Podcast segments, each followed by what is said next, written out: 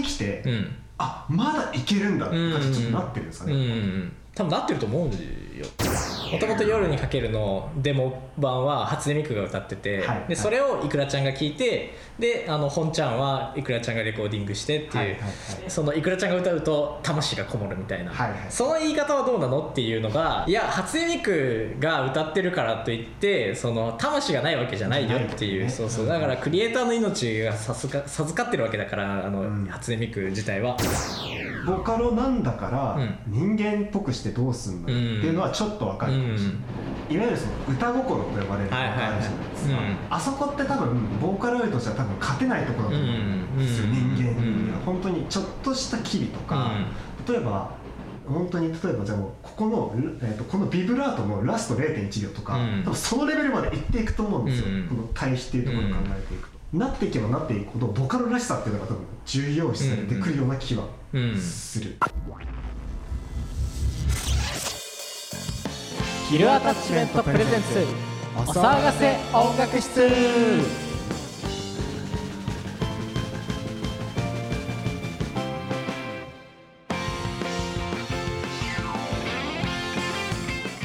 こんにちは、岡添圭一です。松原優生です、はい、この番組は音楽制作チームヒルアタッチメントの岡添圭一と松原雄生があなたの音楽ライフをアップデートする学校じゃ教えてくれないここだけの音楽論大人のための音楽室スーパーウルトラ最高ミュージックレディオでございます。はいということで、はい。えっとまあ、ちょっと前回までとは、えっと形がちょっと変わってるんですけども、はいっていうのとあと今回岡添さんがいつもあの機材をそれぞれねマイクとケーブルとスタンドを持ち寄って収録してるんですけど、岡はい添さんがマイクケーブルをお忘れになられましたので。イエスそうなんです。あのねやる気ないわけじゃないんだよあのねマイクマイクある。マイクある。マイクスタンドある。マイクスタンドある。ヘッドホンある。ある。あと何がない？ケーブルだけがない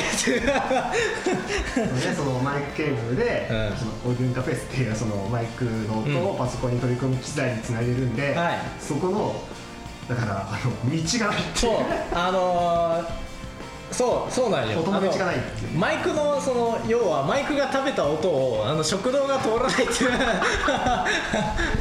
まあっていう状態なので、はい。ちょっと一本でちょっと撮ってるので、今回はかなりあのルーミーな音をお届けして部屋鳴りす。ごいっていうのでまあちょっとそんな状況なので、はい。ちょっともしかしたらお聞き苦しいかもしれないんですけど、はい。ぜひ聞いていただければなということで、はい。今回はえっとボーカロイドにつはいいてちょっとお話ししていきたいなって思ってるんです、はい。まあボカロといえばはい。まあミクちゃんとか。そうだね初音ミク。2000 どんくらい前なんだろうね。78ぐらいの文化ですねもうちょっと後ですね。いや10年代の前半っていうイメまージですかね、あそうかもしんないね。ええ。だから俺がちょうど中学生かな。はいはいはいはい。だからまだ10年ぐらい前です黎明黎期明期。あのメルトとか。メルトとか。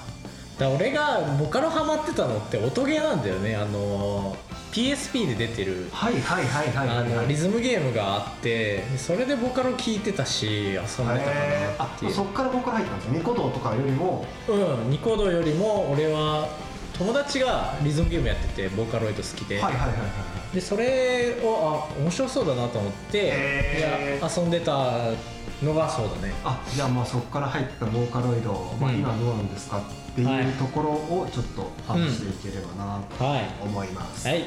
それでは今回も最後までお付き合いお願いします。お願いします。ヒルアタッチメントプレゼンツヒルアタッチメントプレゼンツお騒がせ音楽室。お騒がせ音楽室はいお騒がせ音楽室ヒルアタッチメントの岡添と松原がお送りしています。はい、というわけでね。ボーカロイドについてってことなんですけど、はい。なんでこの話をするかっていうと、うん。まあ、ちょっと岡田さんとこの間話してた時に、はい。今ちょっとボカロシーン面白いんだよねって話をうん。ちょっと岡田さんがされてたんで、はいはい。ちょっとそれ気になるなと思って、うん。ちょっとその場では聞かずにラジオに撮っといたっていう感じなんですけども、はい。どうですか、まあ、最近で言うとやっぱりあれですか？グッバイ宣言ですか？グッバイ宣言とかそうだしあとヴィランとか。ヴィラン、うん。知らないかもしれない。あのね結構そのなんていうの TikTok はいはで、なんかバズりのブーストがかかってる感じがあるんだよね。だボカロの最近は特にそうかだからまあグッバイ宣言も言えばそううんうんうん。ですね、確か TikTok で今年回った曲の1位とかほうほう。2位とかだったと思うんですよねグッバイ宣言、はいはいはい。ヴィランもそれですか？でかもしんないね。なんいつぐからいの曲ですか？グッバイ宣言は2020年の頭ぐらいですよ、うんうん、同じぐらいじゃないかな。あ本当ですか、うん。へえ。そうだね。なんか、まあ、言うてボカロを、あのー一番追っかけてるわけじゃないから、はやっぱバズってるやつをなんか目にする感じ。はいはいはいはいはい。でなんかそれの1個がグッバイ宣言とヴィランとみたいな感じかなでプラスその夜遊びとか、はいはいはい。あとは、えっとずっと真夜中でいいのにとアかドとか？アードもそうだし、夜しかとか。夜しか。とかだからあその辺のもともとボカロもやっててみたいな。そうですよね、ん。完全にその音楽性的にボカロ文脈の人たちですよね、そうだね。アードは特にそうだね。そうですね、うん。アドも曲作ってるのってボカロの人なんでしょボカロ P ばっかりだね。あそうですか。ん、一番最近の「アシュラちゃん」っていう曲もそのネルっていうボカロ P が作ってて、へそうだね。だから結構テニオ派とかあのギラギラ作ってるの人もそうだし。だからまあ全員が全員ボカロ P でそのアドの楽曲提供してるわけじゃないんだけどそうだね。まあでも基本はそういう人が、うん。うんうんそうだね。あとはまあ歌い手としてやってたっていうのもあるけどねアドあまあそう。もともとそうですよね、んんん。へえなんかその前もちょっと多分第1回とか第2回とかでこんな話しましたけど、ん。まあそもそもボカロって、えっとまあ、いろんな人が作れる曲だから、その音楽理論とかこれまでの音楽の固定概念をぶっ壊したような音楽がうんうん。生まれて、うん。でそれを聴いた人がえっ、とどんどんその例えば米津とか、スーパーセルのりょうさんとかの曲をうん。バーって聴いた人とかが、あこういう音楽ありなんだって言ってどんどんそれがこう輪廻のように回っていって、遠心力が増してって、今すごい面白い音楽ができてきてるとか、その今のそういう一つのボカロを気に入った人がボカロを作ったらどんな音楽になるのか気になるみたいなのをした記憶があるんですけど、うん。うん。なんかそういう流れで、まあ、ボカロのレベルって多分上がっ僕あん僕はあんまりボカロ実はあんま好きじゃなくて。っていうのはあんまりそのボカロの声がちょっとやっぱ苦手な部分があるのであんまり聞かないんですけど、ボカロの曲のレベルってやっぱ上がってますか？上がってると思うね。やっぱそうですか？いやあのその黎明期とか要はそのなボカロが出始めというか、はいはいはいはい。そのボカロってネットの世界だよねみたいな感じの扱いされてた時ってまあもともと初心者からまあ作ってたりとか、アマチュア音楽みたいなあそうそうそうそうそう。そう、ね。うん、だからその打ち込みで音楽作ってそれのあのボーカルをみくちゃんがやるみたいな、っていうのがまあもともとの始まりでまあヤマハの要はそのボーカロイドっていう製品としてね出たからだからえっと昔ほど今は許容されてきてるけど、うん。人間が演奏できないあの音楽、うんうん。うん。まあ、歌もそうだし、はいはいはいはい。そう。そこがあのやっぱりボカロの特徴だったっていうのはあるかもしれない、そうですね。確かに歌うのむずいっすようんね、うんうん。ボカロの曲。そうそうそうそう。だからそそこにそのボーカロイドであの歌わせた曲を歌い手さんが歌って、はいあすげえっていう 流れ。流れ。そうそう、うん。でそれでメジャーまで行ったのが、えー、と和楽器バンドですね、うん、あそうそうそうそうフルカバーで僕もボカロの曲最初触れたの多分和楽器バンドなんうんですよ。はいはい「千本桜と天国」うんうんでハマってそっからあボカロの曲ってこんなかっけえんだって思ったのが僕和楽器バンド最初なんですよね、うんうんうん。だからそうその流れはやっぱり偉大だなっては思うんですけど、でも結局それってやっぱり人が歌ったからバズったみたいなところでちょっとあると思うんうんうんですよ、でもググッバイ宣言って完全にその流れじゃないですよね。うん、そうだね。今の子もボカロって聴けるんだってなんかボカロって一時もうあんまりだよねみたいになったじゃないですか、うんそうだね。低迷してる時はあったよね。沈んだじゃないですか、うん。流れとしてかなり低迷して、うん。ここに来て、うん。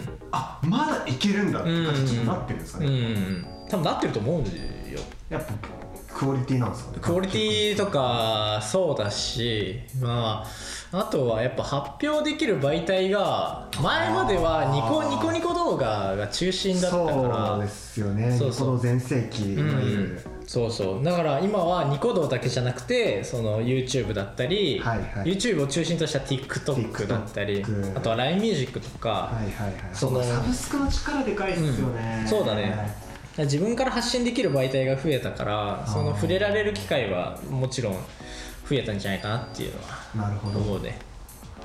でも TikTok とうん。ボカロの相性ってやっぱいいんですかね、いいんじゃないかな。あとはそのあのグッバイ宣言のあのいいところってあのサムネだけでグッバイ宣言ってわかるのね。へあのグッバイ宣言のポーズみたいなのがあるのよ。あそうなんだそうそうそう。でそれをみんながあのそのオリジナルのイラストのポージングを真似て例えばせあの歌い手さんの、えー、と見た目のイラストにしてあのカバーとか出したりとかっていうのがそれと結構マッチしてたというかもともとのそのポーズをあの多分サムネで見ただけであグッバイ宣言だなっていうあじゃあもしかしたらそこまで狙って作ってたかもかもしんないしぐらいの感じですね、うんうんうんああなるほど。あそれ面白いですね、うん、まあまあボカロはすごい進化してるのかしてないのかっていうのは分かんないけどただやっぱり一般の人も楽しめる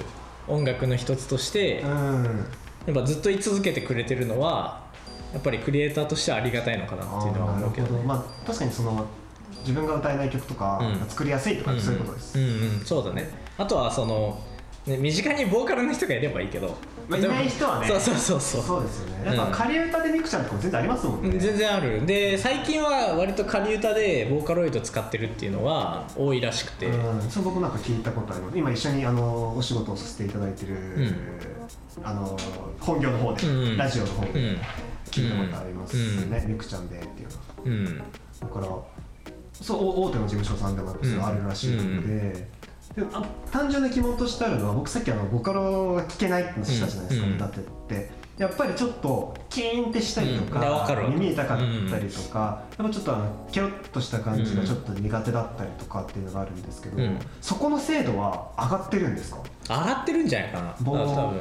今簡単に言うとボーカリストとしての質そう。あの人間っぽい感じ。人間っぽい感じ。うんただ今ってその純粋なボーカロイドじゃなくてあの、まあ、フラワーとかはい。カフとかってはいいろいろあの音声ソフトボーカル音声ソフトって結構あってへだからあの純粋なボーカロイドは初音ミクとかめぐりねるかとか鏡ねりとかっていう感じなんだけどあそうそう。なそれとはまた別のーボーカロイド的なやつがいっぱいある。そうそうそう俺もねなんかそこまで詳しく知らないんだけどたうん。だあの今結構流行りでカフちゃんっていうのがいてあの白髪の可愛い女の子なんだけどそれは純粋にボーカロイドっていう感じではなくてただあのそういう音楽の調整ソフトみたいな感じは結構いろいろ出てる、でなんかそのボーカそそれこそボーカロイドじゃないんですけど、うん。どっかの大学がその音声合成の研究をしてる大学がちょっと前に研究出してて、うん。えっと、それはそれこそボーカロイド的な、はいかにそのナチュラルに、うん。その音声合成をしていくかっていうので、本当に分かんなかったんですよ、うん。聞くぐらいがつかなくて、生の声が歌ってるのと音声合成のつうかない、んまあそれだとボーカロイドほど手軽にできるものじゃないらしいので、うん実用化はかなり先らしいんですけど、もしそれ出てきちゃったら、うん生のボーカリストっていらなくね？とかってやっぱちょっと思っちゃううんうん。たんですけど、うんまあでもやっぱり生の声は生の声の良さがあるっていうところやっぱあると思うんで、うん。そことの競合っていうのも今後はもしかしたら考えていかなきゃいけない時代なのかなってやっぱりちょっと思ったりしたんですけど、やっぱそこは良し悪しだと思うんであれなんですけど、まあそれこそ僕あの最初にこの話に聞くがになった今のボカロシーンが面白いって、うん。どどの辺で思ったんですか？いやーなんだろうね。いやでもやっぱり夜遊びとかそこのえっ、と排出されたというか、はいはいはいガーンってきたじゃん。ガン 夜にかける。でもうここ23年で、うんそうそう。ででもともとその音楽制作どうやってるんですかっていう話になった時にその パソコンとあのヘッドホンだけで作ってますみたいな。全クリエイターが驚愕した。あそう綾瀬事件ねそう。そうそうそうそう。おいおいおいっつって。いやあれはびっくらぽんでしたね、うん、いやまあでもねそのロジックの内蔵のピアノをリリースカットしてそのまま使ってみたいな。そう本来であればその、まあ、ロジックっていうその音楽制作のソフトで入ってるピアノってあんまりやっぱり、いやこれロジックの音じゃんっつって、うん。あんまりいいものとしてうん。は扱われてなかったのかっていうのはありますようん、だね。からそこを自分たちの音にしたっていうのはすごいし。ねそれ僕も思ったんですよね昨日聞いてて、であとはそのなんだろう。がやっぱり今でもどうしてもねそのえっ、と音楽番組とかでもともと夜にかけるのデモ版は初音ミクが歌ってて、はいでそれをいくらちゃんが聞いてであの本ちゃんはいくらちゃんがレコーディングしてってはいう流れになってるのをその音楽番組がこの流れ制作の流れを最初は初音ミクがデモでとして流れてますみたいな。はいはいでそのいくらちゃんが歌うと魂がこもるみたいな、はいはい。その言い方はどうなのっていうのがちょっとツイッターで荒れてて。なるほどそうそう。なるほどなるほど。いや初音ミクが歌ってるからといってその魂がないわけじゃないよっていう、ねそうそう。だからクリエイターの命が授か授かってるわけだからあの、うん。初音ミク自体は。だから初音ミクの良さだからその初音ミクのその声が好きっていう人もいる中でそういうことです、ね、そういう一般的というかなんかそういう初音ミクをちょっと落とすような発言はどうなのっていう、まだやっぱりうん。10年ぐらい経ってうも、んまだやっぱりそのボーカロイドっていうものに対する存在がうん。やっぱりちょっとズレがあるってういうところある。ん、ちょっと拭いきれてない部分というねか、認そう。知として、うんうん。そうか。それは確かにちょっと大きな問題かもしれないですね、まあそうだねだからボカロが今やっぱ面白いのはその今までリスナー側だった人が作ってみようかなっていう風になってるのはやっぱそうですよね。やっぱそこの循環がやっぱりちょっと起き始めてる、うん。そこ前話してたあの、えっとなりたいものランキングの上位にボカロそうボカロ P そうそう。作曲家じゃなくて作曲家じゃなくてボカロ P なんだ。みたいな。そうそうそうそう。なその流れって確かにな。びっくりだったなと思って作曲家になりたいってそうなりたい職業ランキングに入ったこともないんじゃないかなって俺は思うんだけど。作曲家自体が。そうそうそうそう。ん確かに。だやっぱりちょっと特殊な感じあるじゃん。うん。うん。やっぱあの天才じゃなきゃ無理みたいな、うんだけどああやってボカロ P ってなってる時点で、まあ、ある種敷居は低いっすよねそうそう。ちょっと、うん。やってみようと思いやすいですうよね、ん、で自分で作ってやってみるっていうのは、ううん、だからボカロ P の人は俺尊敬するのが俺初音ミクちゃんのあの作業。すごい苦手なんだよんいねわゆるその調教と呼ばれるやつそうそうそうそうそうそうそうねそう。あの初音ミクの歌い方を要はプログラミングしていくから、うん。ここでビブラートさせたりとかしゃくりたいとか、はいはいはいっていうのがね俺自分で歌う方だからそうですね。歌いあれもプロの技僕一回やってるの見たことありますけど、うん。うんもうあれもう職人芸ですよね。そうそうそう。だから本当に調調教師って言われる人がいるぐらい、その人間っぽい歌い方にできる人がすげえってなってた時期もあって、うん。りましたね。だけどあのまあ個人的な友達側からするといや人間っぽく歌って何が初音ミクいいのみたいな。ああなるほど。そうそうそうそう。そこがミクちゃんの良さじゃん。そうそうそうそうそう。なるほど。だからボカロはボカロのそのあの調整感というかああいうちょっと無機質な感じが初音ミクのいいところじゃないって言ってる人もいるしだから結構ファンの層が分かれてて。で俺はもともとやっぱりちょっとあの初音ミクのオリジナルの声がちょっと苦手だったからもちろん。そうはいでそっから歌い手のやつを聞いてあめっちゃ曲いいじゃんみたいな、それで一時期ハマってたりとかまあ音ゲーでねそのリズムゲーでやってる時は、まあ、それは歌い手じゃないから、うん。まあ、純粋に曲もいいしでか歌詞出るからあ覚えるしみたいな、うんうんあこの曲むずみたいな。そうそうそう。へそうだね。だからそれボカロのあの楽しみ方っていろいろあるなと思って。ー確かにそうですね。僕みたいに和楽器バンドのカバーがすごい好きだった人間からすると逆にうん。例えばオリジナルの千本桜ってちょっと物足りない感があるんですよ。うん。あのあの厚みを感じてしまうライブも行って聞いたりしたので和楽器のうん。やっぱりそこのあれはやっぱりちょっとあるなと思ったんですけど、これ逆にボカロならではの面白さとして、うん。例えばじゃあ僕すごい好きなのは「脳症炸裂ババア」はいはいショーツなんですけど 小林幸子とはいはいはいはい。ボカルと幸子。のあれとかすっごい好きなんですけど、うんあれもボーカロイドならではじゃないですか、うん。あの遊び方って、うんその人間の小林幸子さんの歌い方と、ボーカロイドの幸子の歌い方が全然違うよねっていう、その対比の同じ声なんだけどこんなに違うよっていう、うんあそこああいう遊び方ができるのってボーカロイドならではだなと思ったりとか、その小手さんがさっき話したようなボカロなんだから人間っぽくしてどうすんの、っていうのはちょっとわかるかもしれない、うん。ボーカロイドだったら、まあ、もちろんその歌いとしての精度が上がることはすごくいいことだと思うんですけど、いいことだからこそ、うん。そこのボカロならではの良さっていうのはやっぱり残っておかないと、うん。多分うーんちょっと表現が難しいですけど、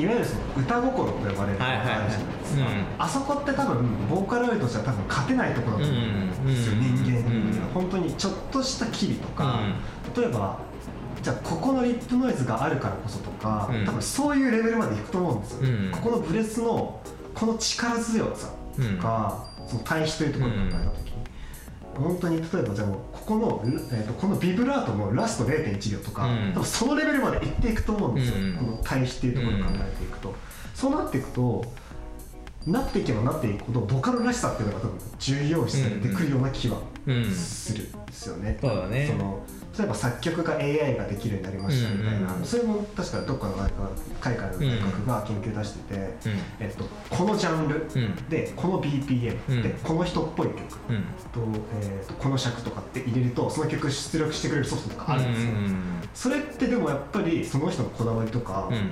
その人ならではのらしさとか、それこそ魂的な部分が多分多分ちょっとやっぱ欠落する部分もあるのかなと思ってて、だから本当ちょっとしたところがらしさっていうところをどこを残していくかっていうのは互いに大事なの。かな、うん。うん。多分共存していくじゃないですか、うん。どう頑張ってそうだね。何かがどっちかが多分淘汰されるってことは多分ないと思うので、うん。だからそのらしさを追求していくっていうのは大事なのかなっていうのは、今これだけボカロがリバイバルにしてきているからこそうん。大事なのかなっていうのはなんか思いますかね、うん。うん。それこそ TikTok でバッて言ったから、えーそこにはその良さが見出されたわけだ。よ、うんうんそうだね。えっていうのはあるかもしれないですね、うんうん。だからボカロに関してはやっぱりそういうまだまだやり方次第というか。うんそうですね。まあまあやっぱやっぱ認一般認知として、うん。やっぱまだ多分逆に言うと今若い子がうん。これだけ受け入れてるのだったら、うん。じゃあまあ未来明るいっすよ、うん、そうだね。うんうん。なんこんかだけ大バズりしたんだったら、うん。そんなそのまま廃れていくかなと思ったらそうでもなそうかった。だなんかちょっと面白いです。これかなり本当意外なうん出来事でしたね、うん。うん。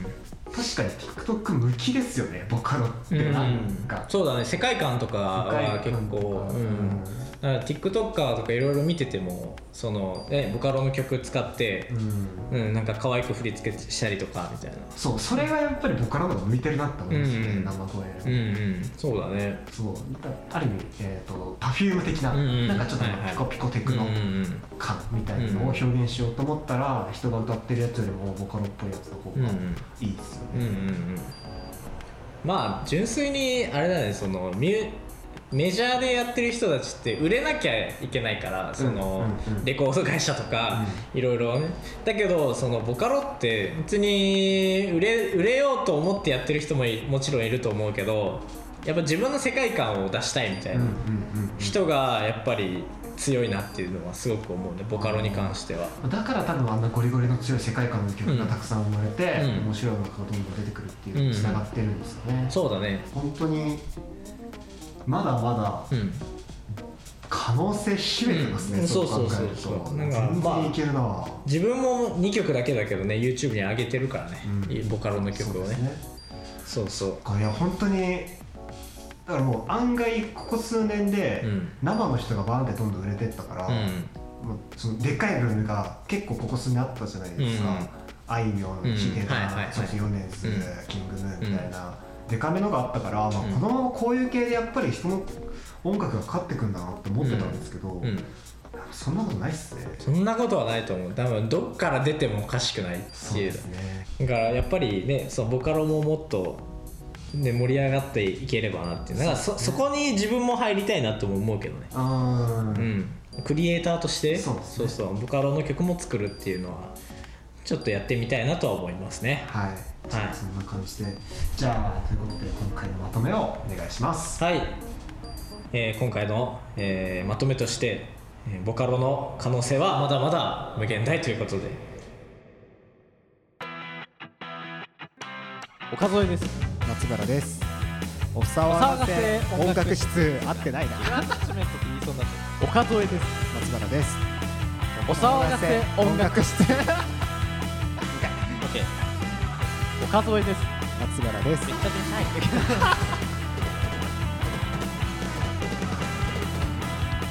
岡添です。松原です。お騒がせ音楽室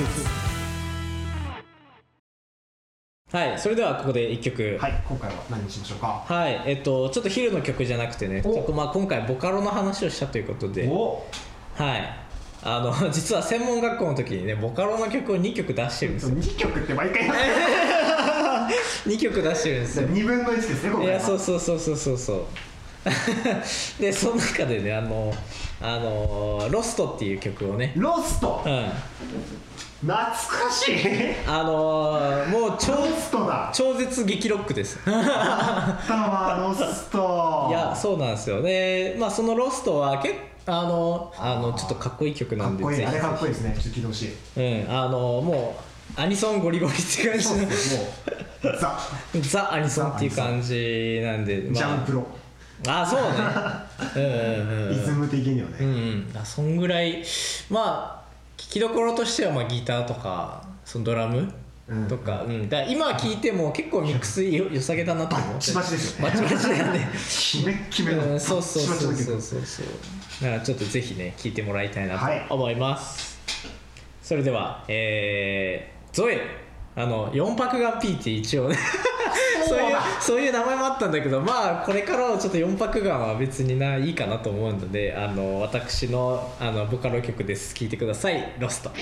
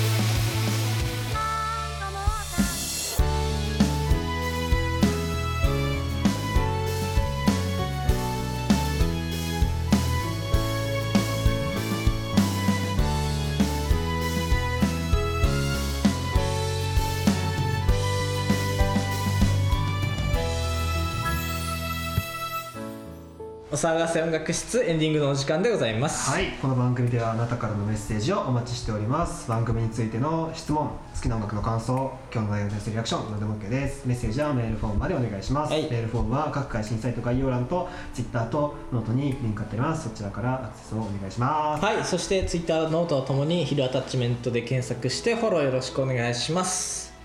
はい、ははいということで、い、今回ボカロ。ボをカロいや面白いですね。ボカロ面白いね。そう考えると、うん。本当に可能性無限大って感じで、だから自分もねやっぱりボカロの曲もね作りたいと思ってて、全く新しい曲も今作ってるから、それもボカロとして出したいなっていうのはありますね。ええ。じゃあまあそれも楽しみということで、うん。いやでもぜひちょっとボカロ興味あったら、うんうんうん。手出してみてください。そうだね。なんかやっぱりねみくちゃんのねその機械っぽいああいう声が苦手な人でもねその歌い手さんのやつとか。うん、調べてみるとね。そうそうそう。そうそう考えたら和楽器バンドってめちゃくちゃ入りやすいと思うんですよ、うん。まあ、それこそ初期の曲しかないですけど、うん。まあそうだね。